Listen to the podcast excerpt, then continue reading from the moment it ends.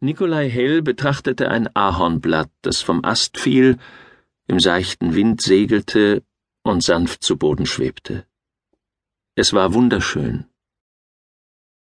Nach drei Jahren Einzelhaft in einem amerikanischen Gefängnis genoss er den Anblick der Natur, füllte seine Lungen mit der frischen Herbstluft, wartete einige Augenblicke, bevor er wieder ausatmete.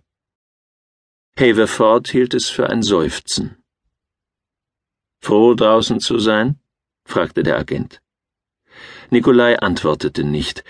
In seinen Augen war der Amerikaner nichts als ein Kaufmann, wie alle seine Landsleute, nur dass dieser hier nicht mit Autos, Rasierschaum oder Coca-Cola handelte, sondern mit Spionage.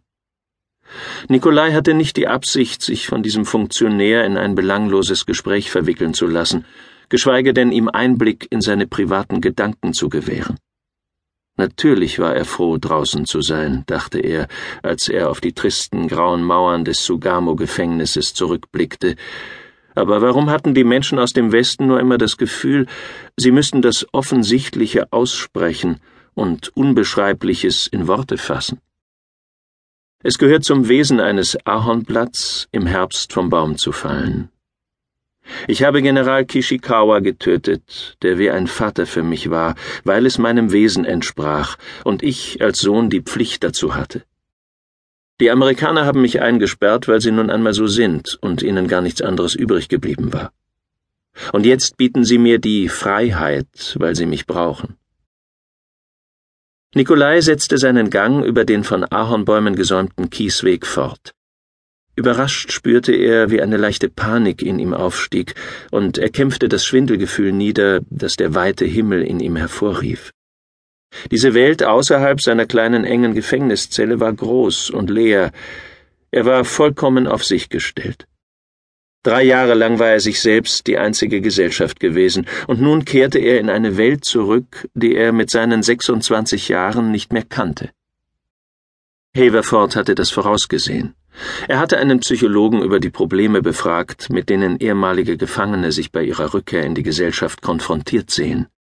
Der klassische Freudianer, inklusive des typischen Wiener Akzents, hatte Haverford erklärt, das Subjekt würde sich an die Beschränkungen der Haft gewöhnt haben und sich von der scheinbar unbegrenzten Welt außerhalb seiner Gefängniszelle überwältigt fühlen, Klug wäre es, erklärte er weiter, den Betreffenden zunächst in einem fensterlosen Raum mit Zugangsmöglichkeit zu einem Hof oder Garten unterzubringen, damit er sich allmählich akklimatisieren könne.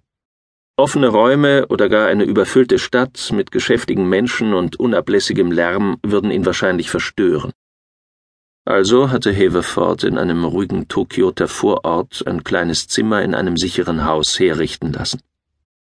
Nach dem zu urteilen, was er über Nikolai Hell wusste, dem wenigen, das über ihn bekannt war, konnte er sich allerdings nicht vorstellen, dass dieser verstört reagieren würde.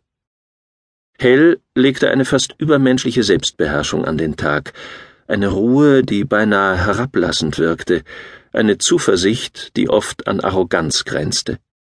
Oberflächlich betrachtet wirkte er wie die perfekte Mischung aus seiner aristokratischen russischen Mutter und dem Samurai, der sein Ersatzvater gewesen war, dem Kriegsverbrecher Kishikawa, den er mit einem einzigen Fingerhieb gegen die Luftröhre vor der Schmach der Henkersschlinge bewahrt hatte.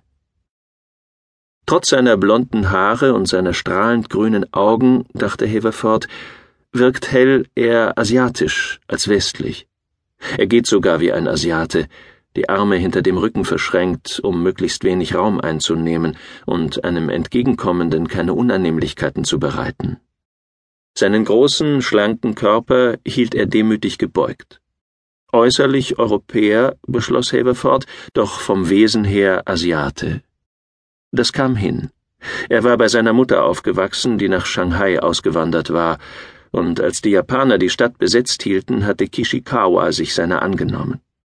Nach dem Tod der Mutter schickte Kishikawa den Jungen nach Japan, wo er bei einem Meister des äußerst komplizierten und nuancierten Brettspiels Go, einer Art japanischen Schachspiels, nur sehr viel schwieriger, lebte und in die Lehre ging.